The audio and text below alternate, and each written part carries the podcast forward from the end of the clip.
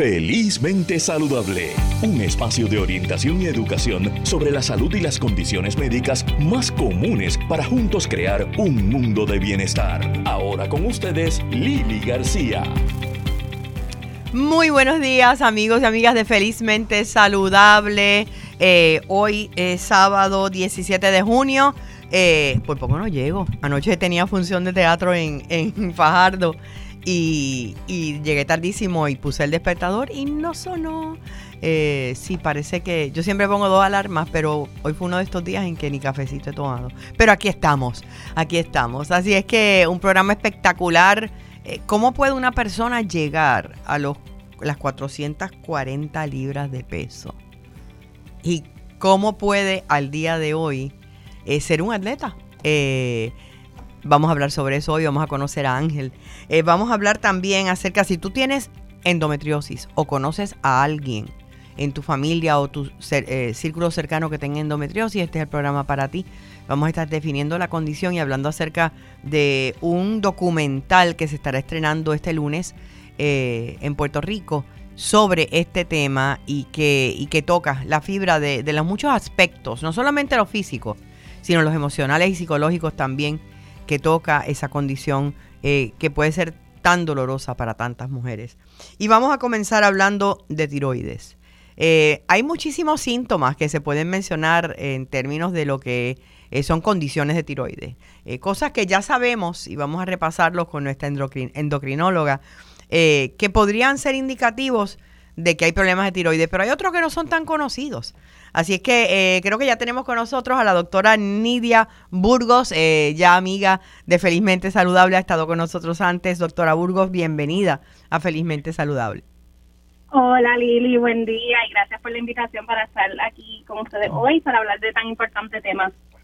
Vamos a repasar primero cuáles podrían ser los síntomas más comunes, ¿verdad? De, de que hay una condición de tiroides, sea hipo o hipertiroidismo. Ok. Pues comúnmente entre hipotiroidismo e hipertiroidismo, hipotiroidismo es mucho más común y se conoce más a través de la comunidad y muchas veces los pacientes van buscando respuestas a sus síntomas y muchas veces es hacia unos síntomas que mayormente rodean un síntoma principal de cansancio.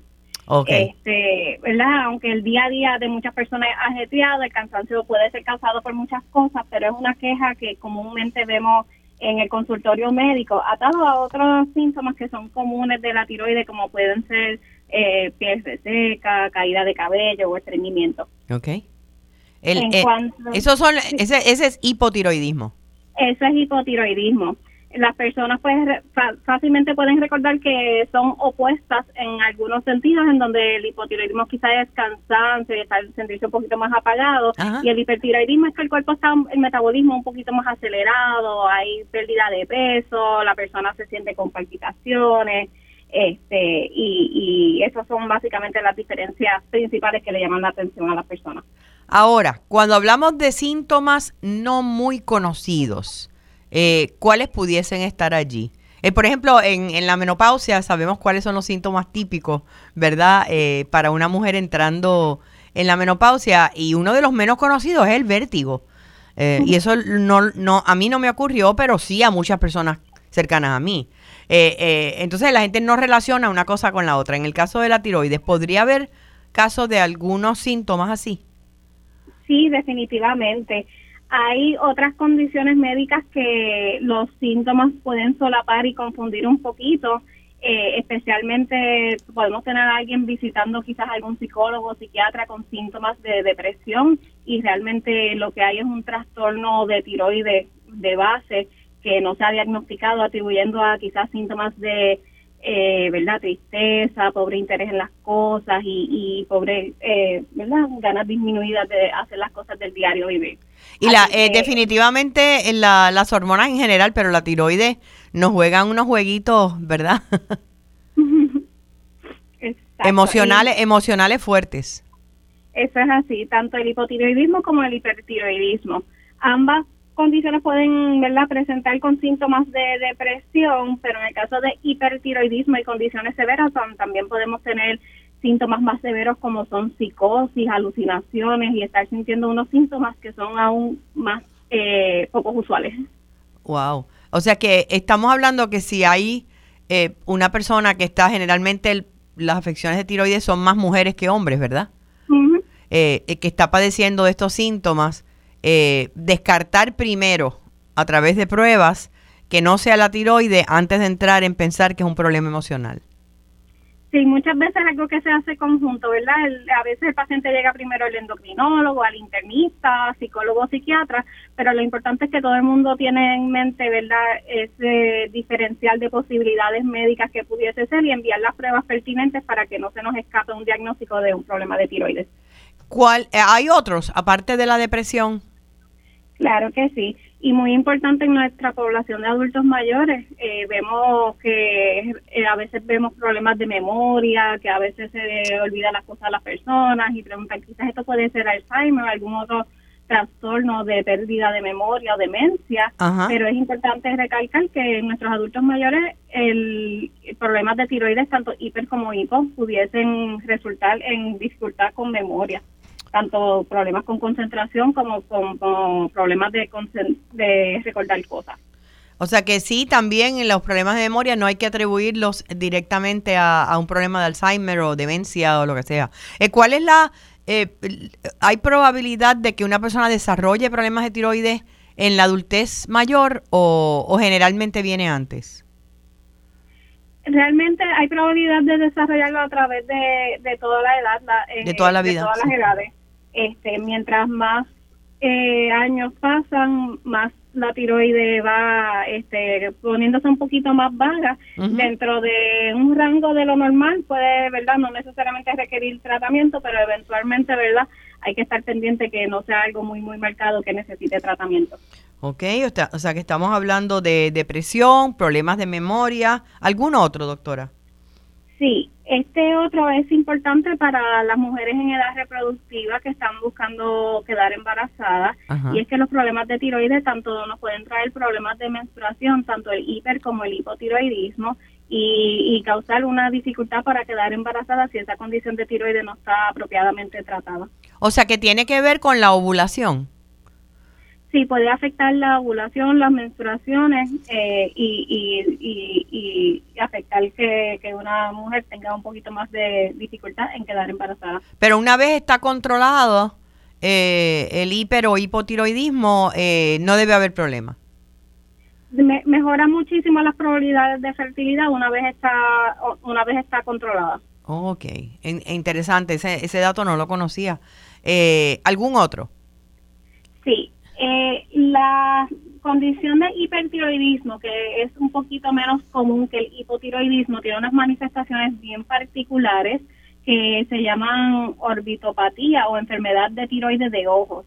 Esto usualmente ocurre en cuando la causa del hipertiroidismo es autoinmune. Estos son anticuerpos que atacan la tiroides y la hacen trabajar de más.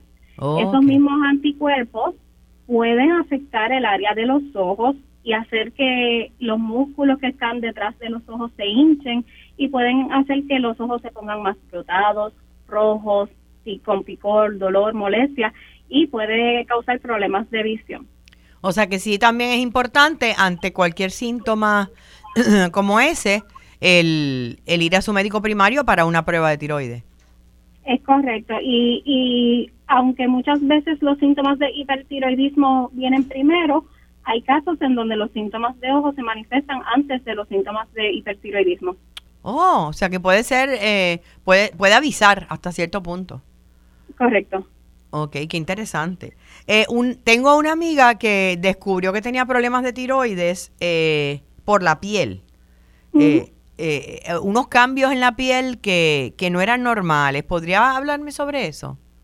Sí, también en el hipertiroidismo ocurre que esos mismos anticuerpos pueden atacar áreas que están, ¿verdad?, del tejido conectivo que está debajo de la piel y la piel se puede poner dura, hinchada, este, en áreas de plaquitas que se pueden convertir, ¿verdad?, áreas más grandes afectadas y pueden hasta desfigurar el área de la piel esto comúnmente ocurre, eh, gracias a Dios no es una manifestación frecuente, pero cuando ocurre puede ocurrir en el área de espinilla o en la parte posterior del pie.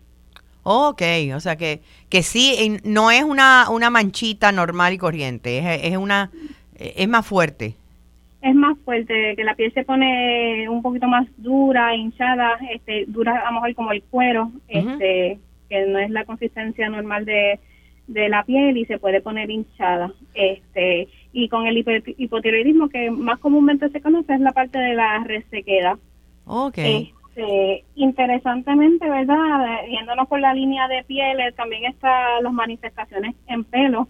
Eso es una preocupación que también llega frecuentemente a la oficina médica, es eh, personas que tienen caída de cabello y quieren verificar si la tiroides es la culpable. Así que eh, muchas veces cuando hay pérdida de cabello relacionada a la tiroides, tiende a ser una pérdida de cabello que es generalizada, no es focal. Cuando estamos hablando de focal, eso significa que es una área en particular. Este, eso no suele ocurrir con la tiroides, tiende a ser más generalizada. Este, una señal bien particular y peculiar de problemas de tiroides es que también puede haber pérdida de, pelo en lo que son las áreas de las cejas, particularmente la parte afuera de la ceja, la que queda más para el lado de la cara. Ok, o sea que puede ser ya sea en el cabello, en la cabeza o en las cejas. Sí, correcto. En términos de, eh, de relación con, con el azúcar, con los niveles de glucosa, ¿se pueden dar también? Sí, definitivamente. Eh, quizás en alguien que no tenga diabetes no sea algo significativo que, se vaya a manifestar, pero sí cuando hay problemas de tiroides podemos ver descontroles de los niveles de azúcar, en, particular pacientes que ya padecen de diabetes.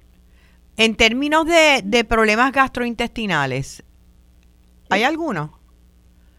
Sí, los más comunes que se conocen son la parte de estreñimiento con el hipotiroidismo, y diarrea con, con el hipertiroidismo. Con el hiper.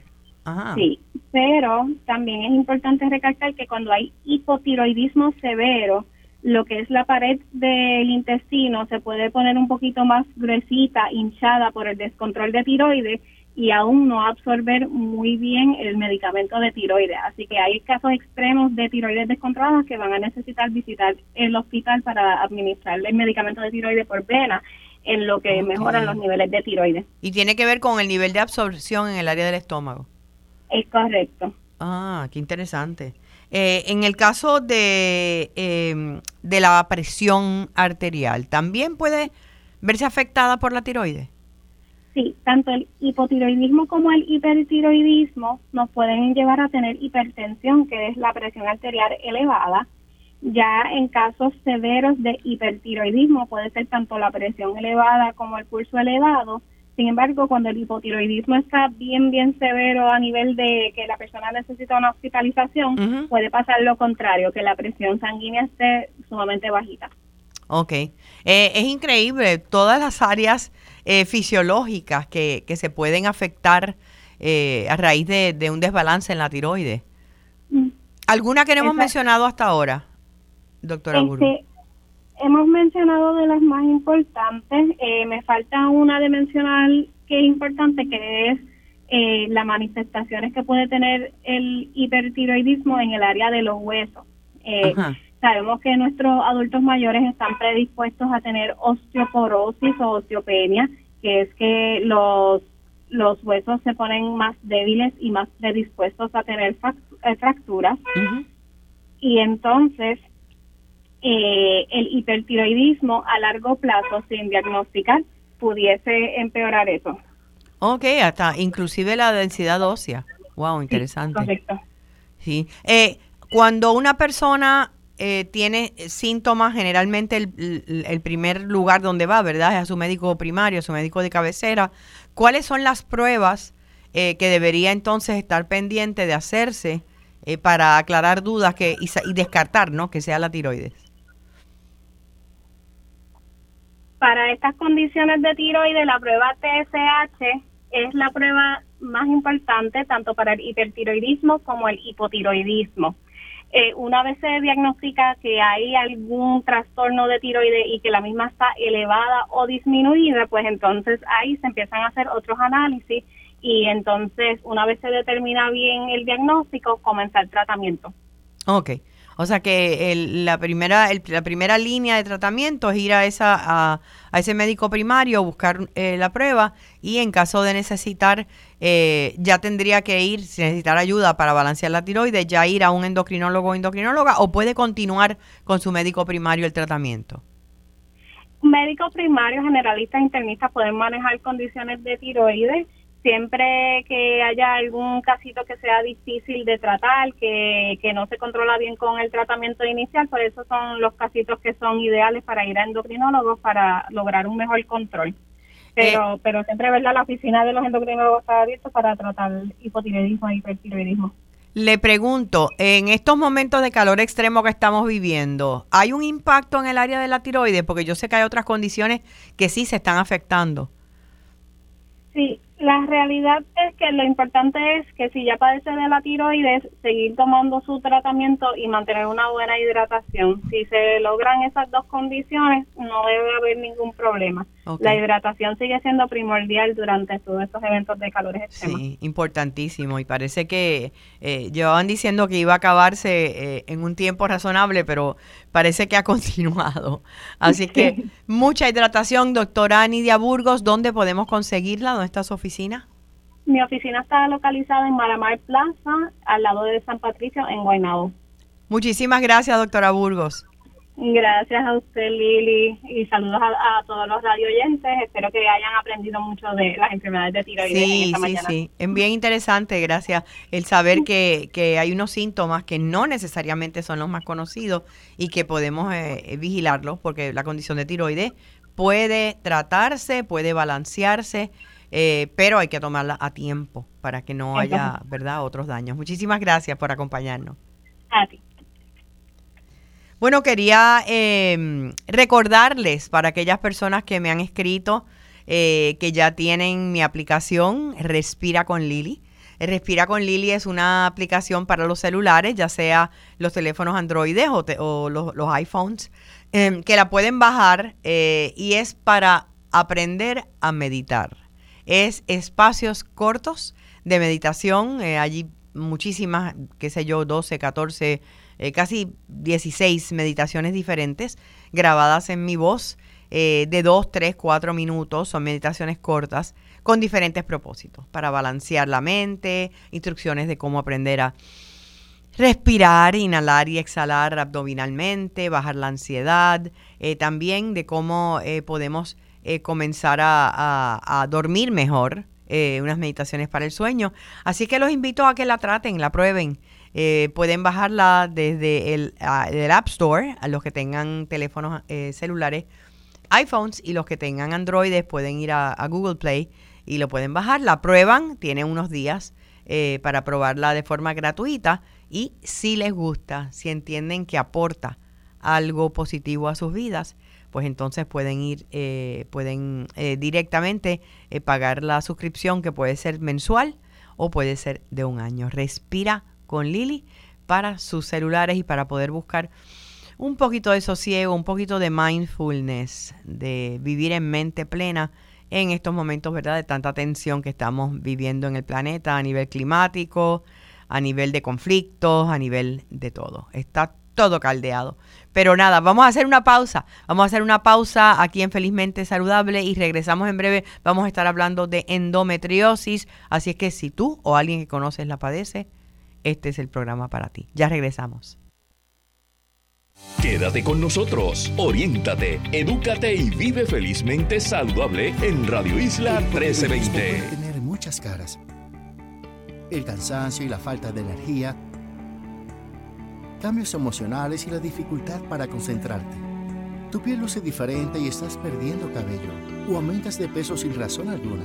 Podría ser hipotiroidismo, lo que hace que tu metabolismo se ponga lento y afecta el funcionamiento de tu cuerpo.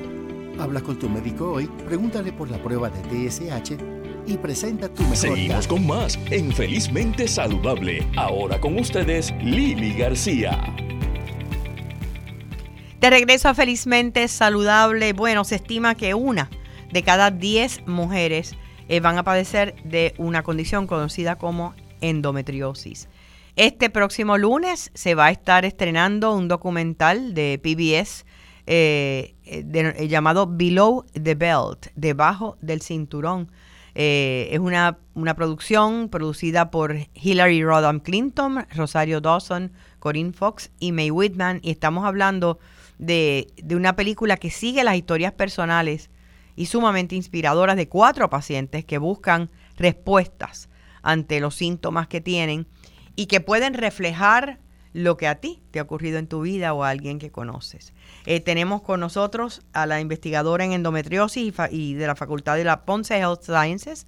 También es miembro de la Junta Directiva de eh, la Fundación de Endometriosis de Puerto Rico, doctora Idalis Flores. Idalis, muy buenos días. Muy buenos días a ti, Lili, y a tu audiencia. Gracias por tenerme. Y Dalis, eres paciente de endometriosis también. Sí, así es que comienza toda mi trayectoria cuando tuve un diagnóstico de la condición y pues efectivamente decidí entonces tomar tomar cartas en el asunto, ya que pues yo tenía la, especialidad de, de ser bióloga molecular y ahí es cuando empiezo entonces a estudiar mi propio diagnóstico en mi laboratorio. O sea, que, qué interesante lo que vino. Tú ya eras eh, bióloga molecular, pero cuando tienes el diagnóstico es que decides convertirlo en tu foco de, investigación.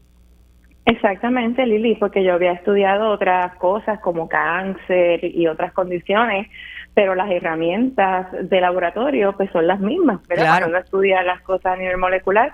Y entonces me encontré con esa gran oportunidad porque la realidad es que al tener el diagnóstico busqué información científica y había muy, muy poca. Así que ahí, ahí tomó entonces la decisión de decir, pues yo tengo que hacer algo al respecto. Excelente. ¿Y ahora mismo dónde estás en la investigación? Eh, están pues en Puerto Rico, ¿no? Sí, estamos en, en la Ponce Health Sciences University y el Ponce Research Institute. Este programa de investigación nació desde el 2001, o sea que llevamos, llevamos más de 20 años, eh, en esta trayectoria y he pues tenido la dicha de tener un, un equipo de trabajo multidisciplinario que me ha permitido o nos ha permitido estudiar desde el punto de vista genético, molecular, con modelos animales, modelos de laboratorio, hemos mirado la parte del impacto psicosocial, hemos mirado los costos a nivel de, de seguros, de, de planes de salud. Eh, hemos mirado diferentes diferentes aspectos. Eh, eh, me, me, complace tener un equipo bien bien envuelto y de, y de muchas diferentes disciplinas. ¿Cómo estás tú hoy? ¿Cómo ya estoy? Estoy estoy feliz, estoy, me siento, la, la verdad me siento inspirada por, por tantas pacientes que a través de los años han, han accedido a donar su tiempo, su tejido, sus datos y, y que poco a poco ver cómo todo eso ha, ha, podido resultar en, en, hallazgos a nivel de, de laboratorio que pueden tener un impacto a las pacientes. Eso me llena de mucha dicha. ¿Cómo, eh, para aquellos eh, radioescuchas que no conocen la condición de endometriosis, eh, podrías describirlo desde el punto de vista clínico? Claro que sí. Pues la endometriosis se, define como cuando crece tejido que parece, se parece mucho al tejido del endometrio, que es lo que cubre por dentro el útero, es la capa que va a recibir el embrión si es que ¿verdad? Hay, hay fecundación. Ese tejido es el que se descarta durante el, periodo menstrual, pero en algunas mujeres, mujeres parte de ese tejido se va por las trompas de falopio y ah. llega a la cavidad pélvica y en algunas mujeres eh, se pega, se adhiere, mira, tiene una capacidad de pegarse, de invadir, de crecer, de evitar la respuesta inmunológica y entonces lo que pasa es que hay una, un ente extraño, ¿verdad? Hay un tejido extraño donde no se supone que esté. Y entonces la respuesta de nuestro cuerpo es una inflamación tan severa que entonces lo que causa es los síntomas característicos de la endometriosis, que es la, eh, el dismenorrea, que quiere decir dolor pélvico durante el periodo menstrual, generalmente el primer o segundo día de la menstruación, esta paciente se va a presentar un dolor que no le permite levantarse de su cama. Así era eh, contigo, así era, así fue contigo. Así fue conmigo, pero sin embargo yo lo veía como que era normal, o me decían, como les dicen todavía a muchos pacientes, que ese dolor que no te permite levantarte de la cama, que está asociado a la menstruación, pues que es normal, que tengo que aprender a vivir con eso. Ay, qué chulo, qué chulo. Bien chulo, bien chulo, sí. quizás porque mis hermanas también tenían dolor, mi mamá quizás también lo veía normal porque ella también sentía dolor. O sea que se perpetúa la normalización de, de, un dolor que no... Eh, no es un dolor normal de menstruación, es paralizante. es paralizante, es incapacitante, sencillamente no te puedes levantar de la cama. Entonces, el dolor te puede durar dos, tres días, ya el cuarto día este, vuelves a la normalidad, te presentas de nuevo a trabajar o a estudiar y todo el mundo dice, pero ¿y a esta que le pasó que estaba supuestamente muriendo? Sí, Mira, mira la que bien se ve, porque obviamente es una discapacidad invisible, porque esos procesos están dentro de nuestro cuerpo y no hay madero. Y, y ocurre una vez al mes, o sea, no hay dolores entre periodos menstruales. Para algunas pacientes, ese es el cuadro clínico como comienza a presentarse, especialmente en las adolescentes. Pero hay un porcentaje de pacientes que va, esto se va a complicar, este panorama se complica y entonces ya el dolor se convierte en dolor pélvico crónico. Crónico. Y ya pues estamos hablando, ¿verdad? Unos casos más severos que entonces a nivel clínico son más retantes, como los médicos entonces tienen que empezar a utilizar otras estrategias un poco más agresivas porque ya entonces es, o sea, es todo el tiempo. Y esto es el, impacto, imagínense. Y esta condición, eh, la mayor prevalencia en, los, en las décadas de los 20, 30 años. ¿Qué está pasando en esas décadas de nuestras vidas? Estamos estudiando, estamos tratando de formar Una, una pareja, un una familia. una familia, profesionalmente, eso es nuestro pico. Pero entonces de momento tenemos esta condición que no se ve, nadie la ve, es interna y, y nos limita en todos estos aspectos tan importantes de nuestras vidas, porque todavía ni siquiera he mencionado que también afecta, impacta la relación sexual, porque es muy dolorosa, muy e dolorosa. E, impacta también la infertilidad. Esos son los tres síntomas importantes, ¿verdad? Si una mujer se ve que tiene dolor pélvico, con la menstruación que es incapacitante, dolor con las relaciones sexuales a tal punto que las evitas. Y tercero, infertilidad. Infertilidad. Pues entonces estamos llamados ya, esto tenemos que buscar ayuda médica y, y, y hay una hay una tardanza en el diagnóstico a nivel mundial son siete años. Todavía, todavía a estas alturas.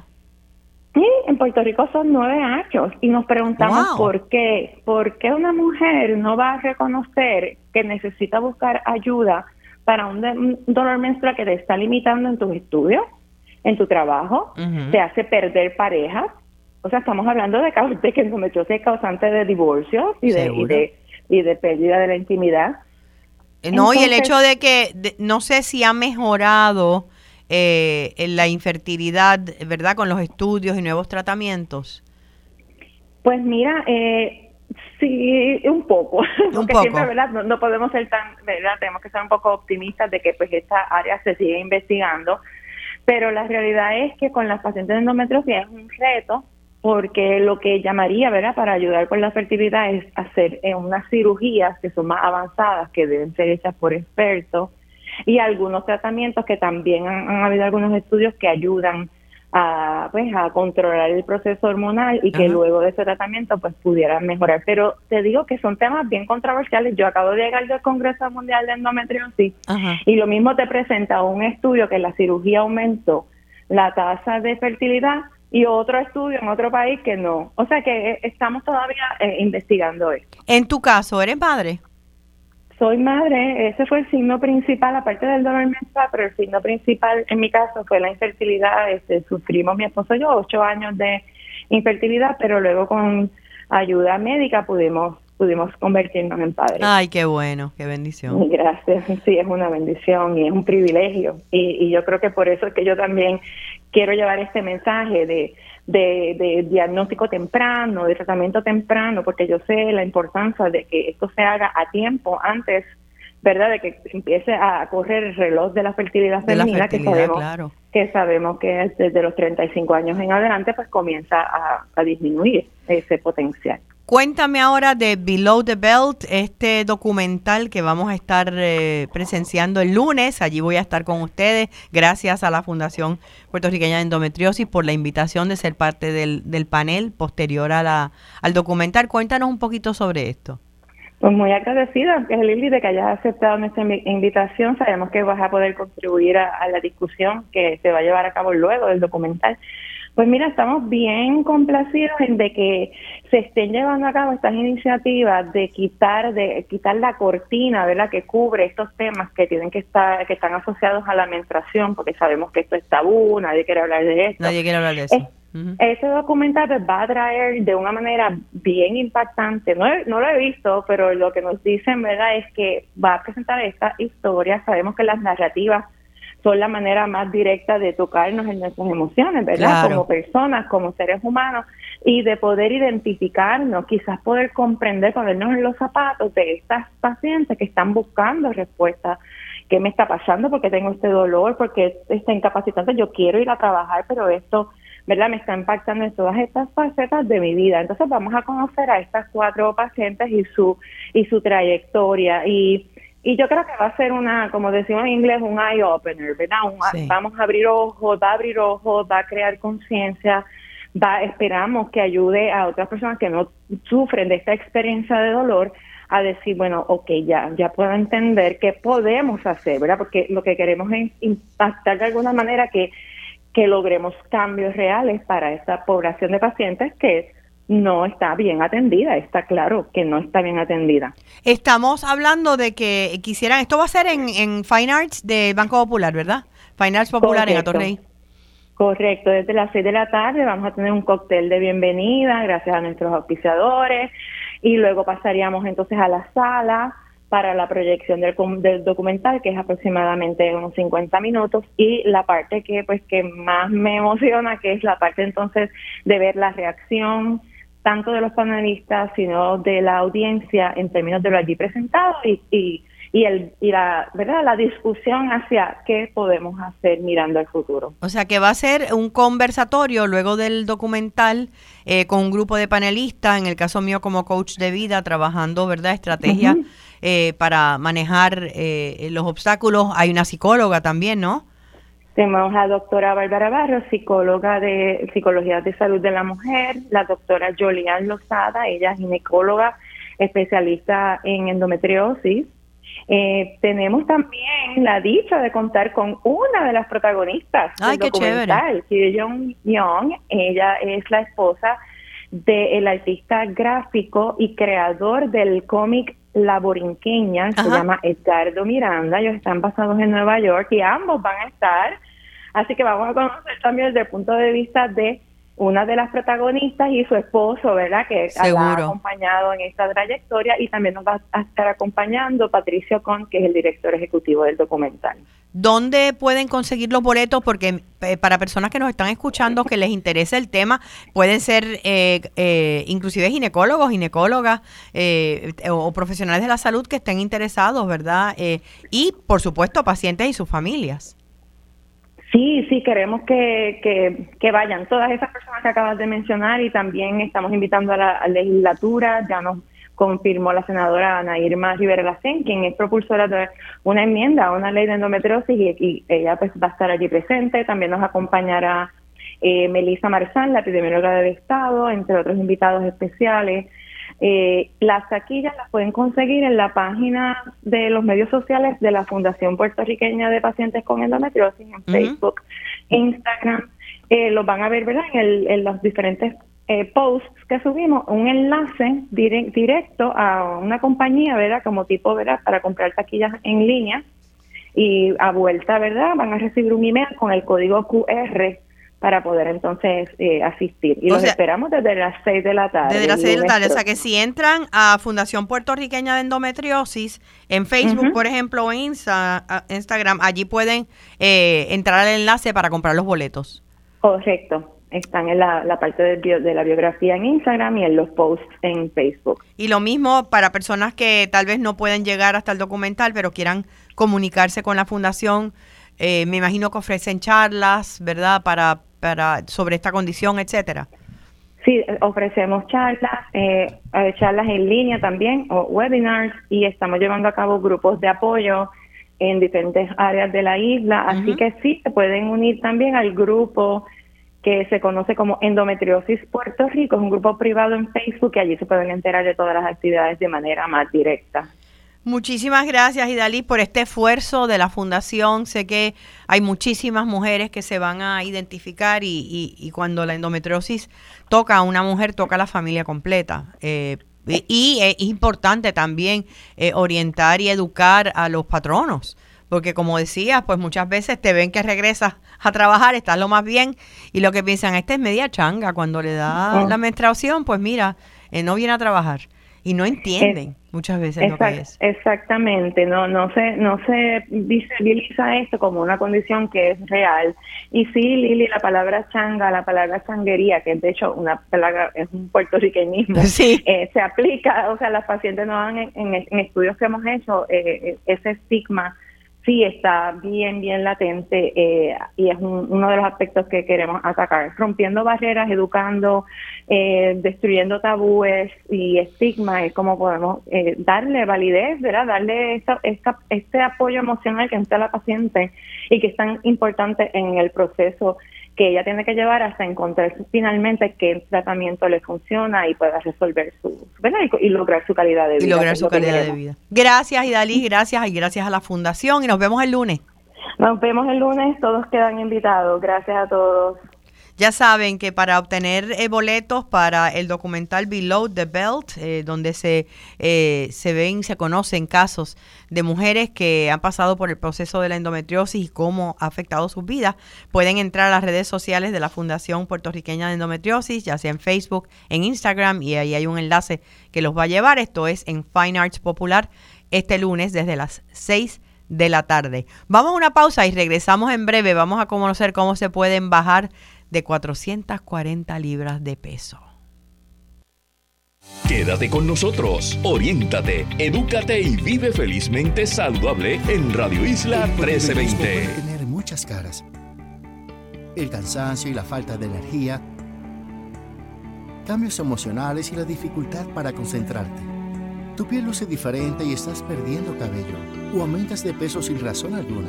Podría ser hipotiroidismo, lo que hace que tu metabolismo se ponga lento y afecta el funcionamiento de tu cuerpo. Habla con tu médico hoy, pregúntale por la prueba de TSH y presenta tu mejor. Seguimos con más en Felizmente Saludable. Ahora con ustedes, Lili García. Eso a felizmente saludable. Bueno, quiero agradecer al público maravilloso que eh, llegó hasta el teatro anoche en Fajardo. Eh, con la obra que estuve con Marian Pavón, la obra Mejor sola que mal acompañada. Bueno, pues aquellos que están en el área oeste, eh, esta noche vamos a estar en San Germán, el tour continúa. vamos a estar en el Teatro Sol de San Germán, la función es a las 8 y 30 de la noche. Es una comedia, porque necesitamos reírnos, una comedia sumamente graciosa, escrita por Marian, donde yo como Lili García, pero un poquito más exageradita, eh, convoco este congreso de mujeres que vienen a hablarle a mujeres. El problema es que las mujeres que se aparecen allí para motivar a las demás necesitan más motivación ellas y están un poquito desbalanceaditas emocionalmente. Eh, y la verdad es que son unos personajes extrañísimos, pero súper graciosos. Eh, estamos esta noche en el Teatro Sol de San Germán, como dije, y estamos el fin de semana que viene, el viernes, en el Teatro Braulio Castillo de Bayamón y el sábado en el Centro eh, Cultural de San Sebastián del Pepino. Así que estamos, van a ser nuestras últimas tres funciones por esta temporada. Continuamos entonces en agosto. Para boletos pueden entrar a perreticket.com, perreticket.com o marianpavón.com y allí hay un enlace que los lleva a los boletos, así que esperamos verlos a un grupito de allá del área oeste en San Germán esta noche. Bueno, hay muchas personas que cuando piensan en que una, alguien pueda llegar a 433 libras de peso, eh, les puede parecer eh, que, es algo increíble cómo llega allí. Em, yo tuve la oportunidad en un día que estaba trabajando en el área de Ponce de conocer a una pareja y yo como hablo hasta sola, pues entablamos esta conversación eh, y ahí me enteré, y esta pareja estaba corriendo bicicleta, son ciclistas, eh, eh, tempranito en la mañana, un sábado. Y, y ahí es que me enteré que él llegó a pesar 433 libras y que gracias a la cirugía bariátrica que se realizó hace dos años, hoy es la mitad de ese tamaño y todo en la familia ha cambiado. Tenemos con nosotros a Ángel Rodríguez y su esposa Emily Pietri. Buenos días y bienvenidos a Felizmente Saludable, Ángel y Emily. Buen día, Lili. Saludos a ti y a todo tu público allá. Buen día. Buen día. Y la razón por la cual lo tengo a los dos es que una de las cosas que más me impresionó fue que Emily me dijera que, que esto fue un trabajo en equipo. Que sí, él fue el que se sometió a la bariátrica, pero el estilo de vida de toda la familia cambió. Así que vamos, déjame empezar por Ángel. Ángel, eh, ¿cómo llegas a las 433 libras? Pues mira, esas 433 libras fue fue eh, eh, acumulo de, muchos años de descuido. Yo recuerdo pues mi juventud y, y mi adultez temprana no, no haber pesado eso jamás, pesaba entre 145, 160 libras, pero poco a poco uno se va descuidando y al punto que mientras más peso va ganando, menos actividad física hace y ese ciclo va llegando a un punto hasta que uno llega al momento en que no puede caminar ni amarrarse los zapatos sin tener que respirar hondo. Así que básicamente es el acumulo del descuido y, y ese ciclo que te va cerrando las puertas.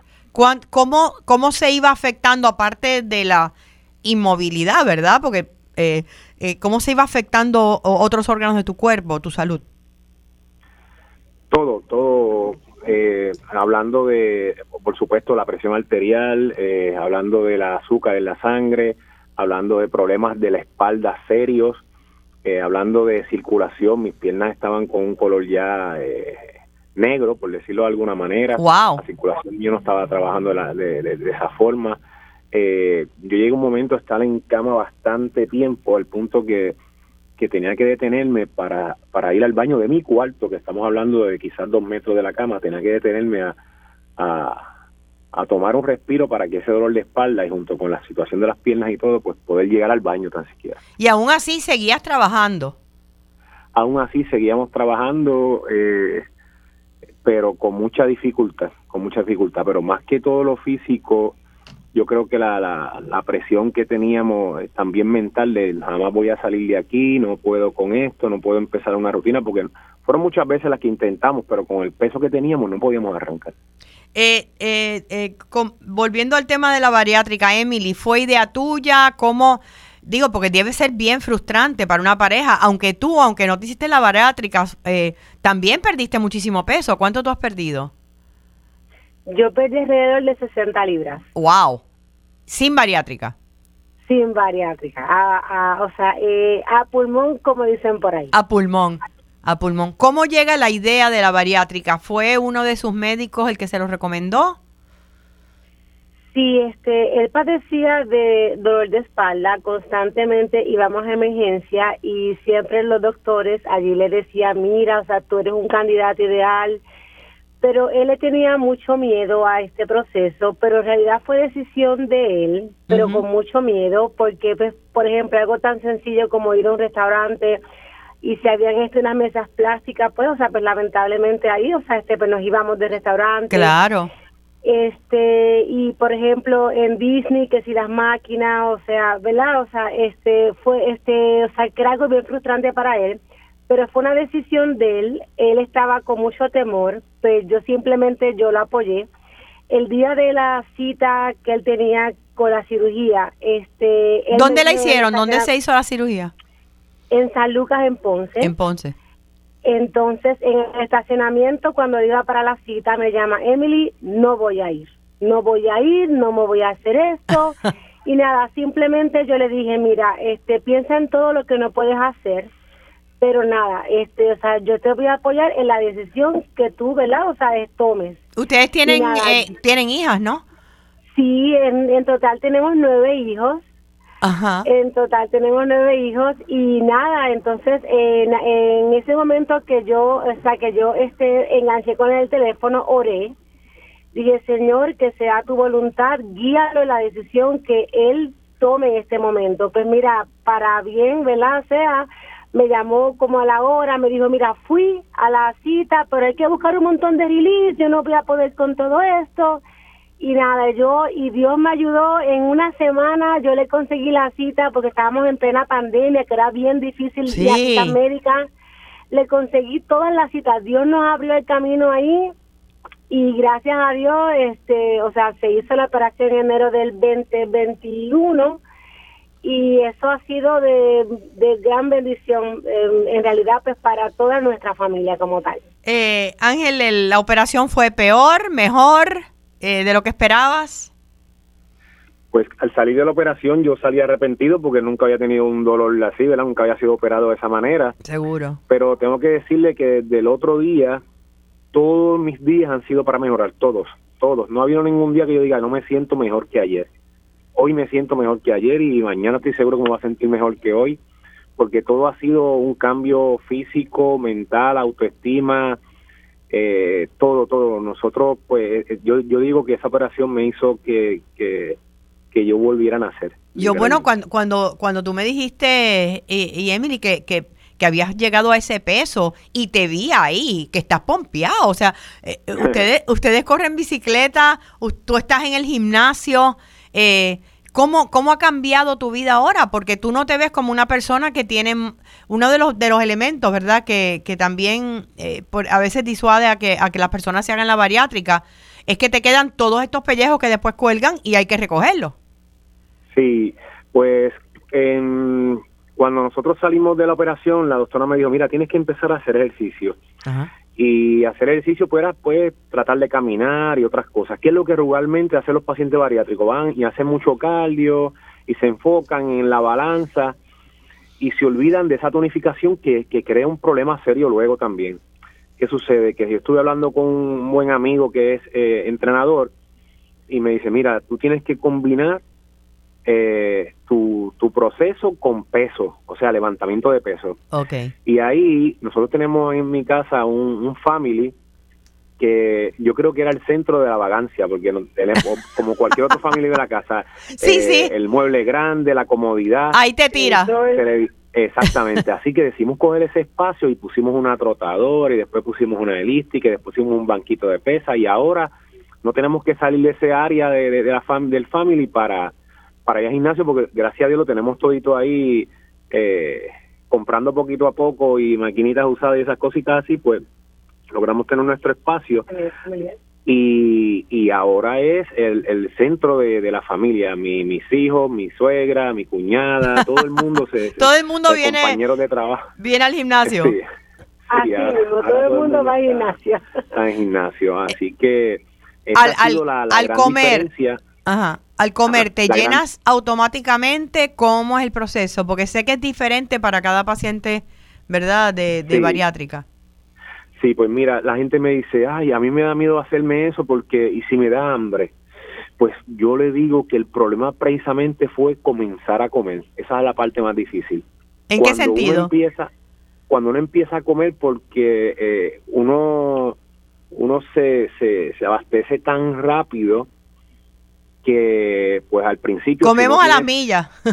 Exactamente, esa, esa, esa, esa mentalidad de gordo, por decirlo de alguna manera, te obliga a comer como co- estabas comiendo al principio en la velocidad y te formaban unos tapones que la primera vez que yo comí atún molido, atún molido con, o sea, que era algo como un puré, Sí, sí. yo, yo le decía a mi esposa que yo quería ir al hospital porque sentía que, que me iba a explotar El estómago. y cuando y cada vez que me decía no tienes que comer un poco más ahora tienes que añadirle esto y ay Dios mío cómo yo voy a comer todo esto que en realidad el problema fue comer no no dejar de comer la gente le tiene miedo no que me va a dar hambre no no yo, para mí en mi experiencia fue totalmente lo contrario lo más difícil fue comenzar a comer Comenzar a comer.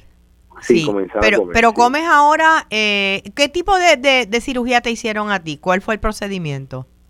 a mí me hicieron el bypass Ok. ¿Qué, qué quiere decir para explicarle al público? Eso hay, hay en Puerto Rico hay dos cirugías principales, está el, el bypass y el slim. El slim te quitan literalmente eh, gran parte del estómago y lo sacan. Ajá. ¿Qué sucede? Que en el caso mío, al yo tener una situación de gastritis, también por la misma situación de mi sobrepeso, pues si me hacían esa, esa cirugía donde extirpaban totalmente el estómago, pues no iba a poder ayudarme con la situación de la gastritis, iba a empeorar. Así Ok. que literalmente ellos dejan eh, mi estómago, pero hacen un bypass desde el que me dejan hasta los intestinos y así la otra parte sigue creando esos ácidos gástricos para que la gastritis mía se controle y gracias a Dios también se ha controlado. Qué bueno, o sea que el, el, el, a ti te da te da hambre, ¿no? Me imagino, pero comes poco, te llenas con poco. Sí. Sí, sí, sí. Este, hoy tardo bastante en comer eh, para poder llegar al alimento que necesito tomar por el tipo de ejercicio que estoy haciendo, por el estilo de vida que tengo ahora, pues tengo que tomar un poquito más de alimento, pero me tardo un poco más para poder cumplir con eso. Ok. Este, ¿Y, ¿Y, estás eh, comiendo cosas más saludables? ¿O de vez en cuando la alcapurria va? no, fíjese, yo, yo siempre, la, ¿cómo le digo? Mi, mi debilidad siempre fue mi droga, como yo le digo, mi droga siempre fueron la pastelería, las donas, los dulces, eh, los dulces, los brazos gitanos, todas esas cosas así. Y eso es algo que ah, desde, yo creo que el fin de semana antes ah, de, la operación, yo dije, no vuelvo a tocar esto en mi vida. Y yo he comido lechón, tostones, mofongo, he comido de todo eso, pero jamás espero volver a tocar la, una dona. Y es que yo creo que si no me ha hecho falta hasta ahora, no, no, eso... Definitivamente. el azúcar es bien adictiva, el azúcar es bien. Yo soy un soy un gordo en rehabilitación y esa es mi debilidad y mi droga, así que no, no, no quiero tocarlo. Emily, ¿cómo lo hiciste tú? Digo, obviamente con un gimnasio en la casa y él motivándote eh, eh, para poder perder esas 60 libras. ¿En cuánto tiempo lo perdiste? ¿La perdiste? Eh, yo creo que las perdí más o menos en un año y literalmente yo las perdí sin darme cuenta porque yo las perdí en apoyo a todo lo que no podía comer, al, o sea, y fue como que, o sea... O sea, que bajaste porciones también tú.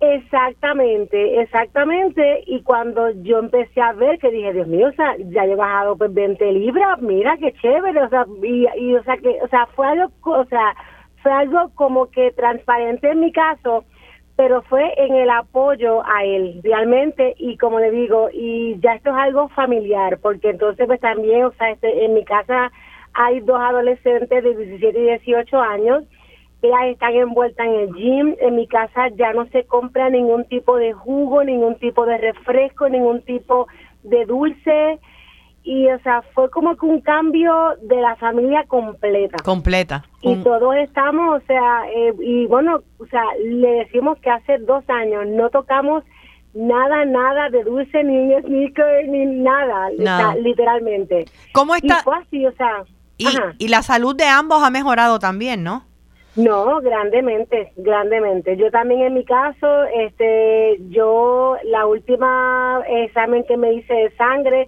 estaba que sí con el colesterol un poquito alto, el azúcar también estaba como en el borderline y ahora estamos, o sea que esos CBC y o sea que esos análisis están de menos de 15. ¿Cómo? Ángel, ¿la diabetes desapareció? Totalmente, desde el tercer día de mi operación al tercer día ya yo no estaba usando las pastillas de la presión. Wow. Y en el primer examen de sangre, luego de, de la cirugía, ya mi azúcar estaba estaba controlada. o sea, estaba por debajo de lo que la tenía por, por bastante. Este, eh, la gente a veces piensa, Lili, que, que estar, comer saludable es costoso, pero si ellos sacan cuenta de, de cuánto cuesta una camisa 6X large, cuánto cuánto cuesta eh, el montón de, de, porquerías que uno se come, cuánto cuesta los deducibles de los medicamentos mensuales, se van a dar cuenta que es un ahorro. No, y, y, el costo en tu calidad de vida, que eso no se puede ni medir. Sí, sí. Tampoco. Sí, no, no, eso, eso, es increíble. A mí me parece bien interesante, me pareció cuando conversé con ustedes que tú, aparte de tener tu trabajo, ¿verdad? Que trabajas en el área de, eh, de cultura y recreación de residenciales públicos, eh, tú eres payaso también. ¿Cómo ha cambiado? Y lleva muchos años. ¿Cuál es el nombre eh, como payaso? Payaso Bostel, payaso Bostel. Boster. sí, sí, sí, sí. Y, pues mire, mi personaje siempre ha sido gordito y al principio la gente como que yo he llegado a cumpleaños y dije, perdóname, es que yo no te contraté a ti, yo contraté al payaso Oste que hace tres años que vino a mi fiesta y lo está... Y yo, mire, soy yo, lo que pasa es que, pues... Lo que pasa es que dejé casi otro yo. sí, inclusive gente, ¿verdad?, con buenas intenciones, porque a veces de alguna manera pueden, pueden tronchar. Me dicen, mira, lo que pasa es que, ay, es que el payaso era es mejor gordito, no rebaje. Ay, yo no lo puedo creer que te dicen eso. Sí, y, y, lo dicen con muy buena intención, ¿verdad? Con la intención de proteger ese personaje que ellos tienen en su mente. Pero, y a veces uno lo pensaba, a veces uno es contra, y si yo rebajo y después pierde la esencia el personaje, gracias a Dios, pues la aceptación poco a poco y... Eh, eh, y te lo disfruta y me lo disfruto y, me encanta cuando la gente empieza a hablar conmigo y me preguntan por, por mí mismo. al, público que nos está escuchando a través de, la radio, entren a Facebook de Radio Isla porque eh, eh, estamos publicando una foto donde se ve el antes y después, ¿verdad? De Ángel. ¿Y dónde podemos conseguir al payaso Boston? Si la gente lo quiere contratar allá en el área sur. Sí, así mismo. Eh, aparece en Facebook Bostel, B-O-S-T-E-L. Bostel, B-O-S-T-E-L. T-E-L. Ah, pues, payaso Bostel. Payaso Bostel. maravilloso. Eh, de verdad, Ángel y Emily, gracias por su ejemplo. Eh, gracias por inspirar a tal vez personas que, que, sean candidatos a la bariátrica, porque no todo el mundo lo es. Mira, Emily perdió 60 libras sin necesidad de ella, pero cuando sí ya estás que no vives, es el momento para tomar una buena decisión. Así que muchísimas gracias a ambos, mucha salud eh, y, y, mucha felicidad y mucha bicicletada para los próximos años. gracias Lili, te cuida mucho. Gracias. Bueno, gente, hemos llegado al final de nuestra edición de hoy de Felizmente Saludable con Lili. Nos escuchamos y nos vemos el próximo sábado. Recuerden siempre que la felicidad es una decisión personal, que tengan una semana feliz y sobre todo saludable.